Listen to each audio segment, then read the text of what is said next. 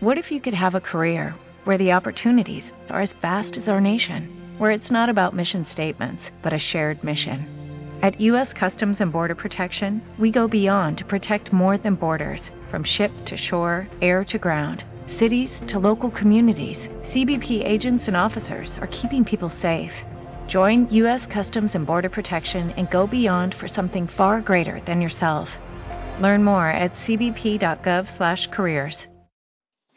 Im Namen des Vaters und des Sohnes und des Heiligen Geistes. Amen. Komm, Heiliger Geist, vom ewigen Thron, eins mit dem Vater und dem Sohn. Durchwirke unsere Seele ganz mit deiner Gottheit Kraft und Glanz. Erfüll mit heiliger Leidenschaft Geist, Zunge, Sinn und Lebenskraft. Mach stark in uns der Liebe Macht, dass sie der Brüder Herz entfacht. Lass gläubig uns den Vater sehen, sein Ebenbild, den Sohn verstehen und dir vertrauen, der uns durchdringt und uns das Leben Gottes bringt. Maria, meine unbefleckte Mutter, heiliger Josef, mein Vater und Herr, mein Schutzengel, bittet für mich. Am heutigen Tag feiert die Kirche den Gedenktag des heiligen Pater Pio, einer der aktuell wohl am meist ein, ein, ein meist bekannter Heiliger der, wie man immer hört, weltweit auch in die meisten Gnadenerweise schenkt und von so vielen Menschen als Fürsprecher angerufen wird.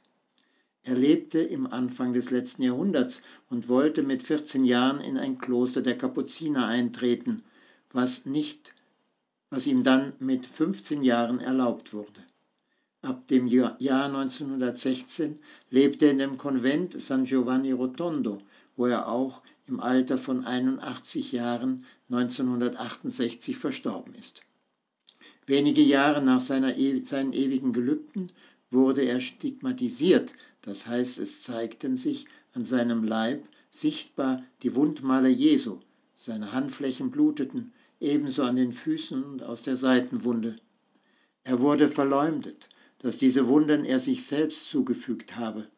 Das ging so weit, dass er ab 1923 nicht mehr öffentlichen auftreten durfte, keine heilige Messe mehr feiern durfte und keine Beichten mehr hören durfte. Er fügte sich den Anordnungen und trug dieses Kreuz in voller Ergebenheit mit Jesus Christus. Vier Jahre später durfte er wieder sein Amt mit, vieler, mit voller Freiheit ausüben und spätere Gutachten sagten, dass diese Wunden unerklärlich seien und wohl als Gottes Willen anzusehen sein. Er starb mit 81 Jahren ganz ergeben in Gott nach einem gnadenvollen Leben, in dem er Tausenden von Menschen im Beichtstuhl eine große Stütze war und schon zu Lebzeiten Wunder wirkte. Er war ein Gott hingegebener Mann, der bereit war, immer sein ganzes Leben hindurch Jesus Christus, den Gekreuzigten, nachzuahmen und die Schmerzen durch seine Wunden Gott ganz aufzuopfern. Für ihn war Jesus Christus eben der Erlöser, der uns am Kreuz seine Liebe bis zum letzten erwiesen hatte. Die Antwort, die Petrus dir, Herr, heute im Evangelium gab auf deine Frage, für wen sie dich hielten, du bist der Messias, der Sohn des lebendigen Gottes, prägte auch das Leben des heiligen Pater Pio wie es auch das Leben der Apostel bestimmte. Der Apostel will damit sagen, du bist jener, an dem der Sinn meines Lebens hängt. Gelingen oder Scheitern, Sinn oder Sinnlosigkeit, alles entscheidet sich an meiner und deiner Antwort, an meinem und deinem Bekenntnis zu dir, Herr. Weder die Gunst des Geschicks noch Gesundheit oder Erfolg sind der Maßstab für das Gelingen unseres Lebens. Entscheidend ist nur unsere Antwort auf die Frage Christi, für wen hältst du mich? Sie gibt allem und jedem, was geschieht, einen Sinn. Hast du dir selbst schon öfters diese Frage gestellt? Denn immer wieder müssen wir uns ja korrigieren. Was bedeutest du für mich, Herr? Die Antwort zeigt sich ja in unserem Verhalten. Auch wenn wir klar haben, dass der Sohn Gottes ist, bedeutet das ja in meinem persönlichen Verhalten eine Menge an Konsequenzen, um diesem Glauben auch ganz zu folgen. Es gelingt mir ja nur, wenn ich mich darum bemühe, dich, Herr, eben so vor Augen zu haben, dass ich eine Erfüllung erfahre, wenn ich meine Bedürftigkeit und meine vollkommene Abhängigkeit vom Schöpfer auf der einen Seite und vom Herrn erkenne und annehme und so mein Sein ganz auf dich, Herr, aufbaue. Wir erinnern uns vielleicht an eine Frage, die der reiche Jüngling dem Herrn stellte, was muss ich tun, um das ewige Leben zu erreichen? Man könnte ja auch anders fragen, was muss ich tun, damit mein Leben einen Sinn hat?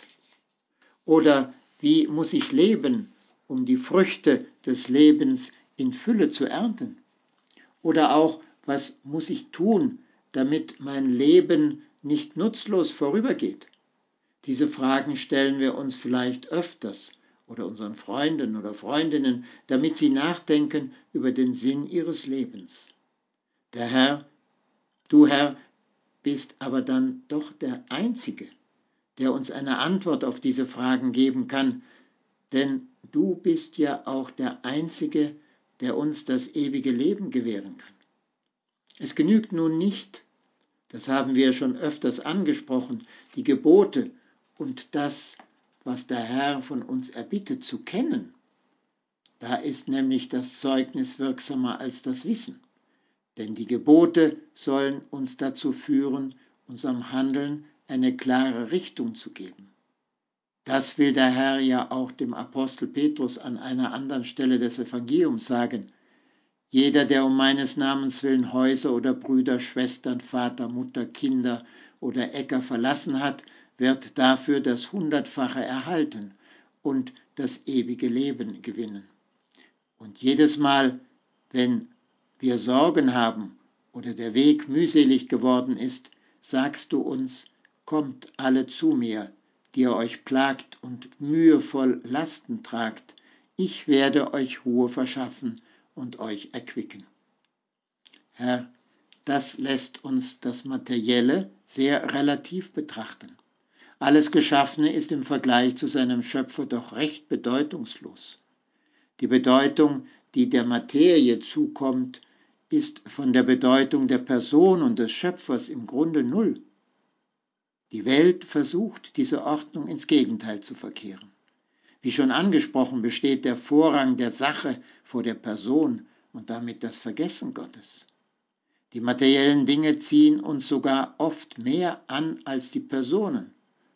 Um Gott wahrzunehmen, erfordert es oft eine große Anstrengung und so erschwert die verkehrte Wahrnehmungsreihenfolge es uns, auf dich, Herr, als erstes zu blicken und dich im Mittelpunkt stehen zu haben. Es wird uns dabei sehr klar, dass zum Beispiel ein materielles Ding oder eine Tat, eine Arbeitsleistung nur insofern eine Bedeutung hat, als sie mich zur Verherrlichung Gottes führt. Das ist ja der Sinn meines Lebens, Gott alle Ehre zu erweisen. Wir Menschen können Gegenstände und unser Tun die wahre Bedeutung entziehen, indem wir all das nur für uns besitzen wollen. Allerdings ist es eben auch möglich und notwendig, dass wir diese Aspekte einem höheren Ziel zuwenden können und jede Arbeit dir, Herr, zu schenken versuchen, aus Liebe zu dir verrichten und sie sogar aufzuopfern versuchen. Dann stehst du eben im Mittelpunkt meines Tuns, denn dann haben wir es verstanden, was du uns sagen möchtest, wenn du uns fragst, für wen haltet ihr mich? Die deutliche Antwort auf diese Frage, dass wir dich für Christus, den Sohn des lebendigen Gottes halten, bestimmt ja, unsere ganze Haltung in unserem Leben. Denn nichts lohnt sich, wenn es nicht auf dich, Herr, ausgerichtet ist. So handelt in allem immer auch die Gottesmutter. So war es ihr möglich, das Ja dem Engel der Verkündigung zu sagen, auch wenn sie nicht genau wusste, was das alles mit sich bringen würde. Sie sagte Ja zu dem Willen Gottes, der bei ihr im Mittelpunkt stand und der alles bestimmte. Ich danke dir, mein Gott, für die guten Vorsätze, Regungen und Eingebungen, die du mir in dieser Betrachtung geschenkt hast. Ich bitte dich um deine Hilfe, sie zu verwirklichen. Maria, meine unbefleckte Mutter, heiliger Josef, mein Vater und Herr, mein Schutzengel, bittet für mich.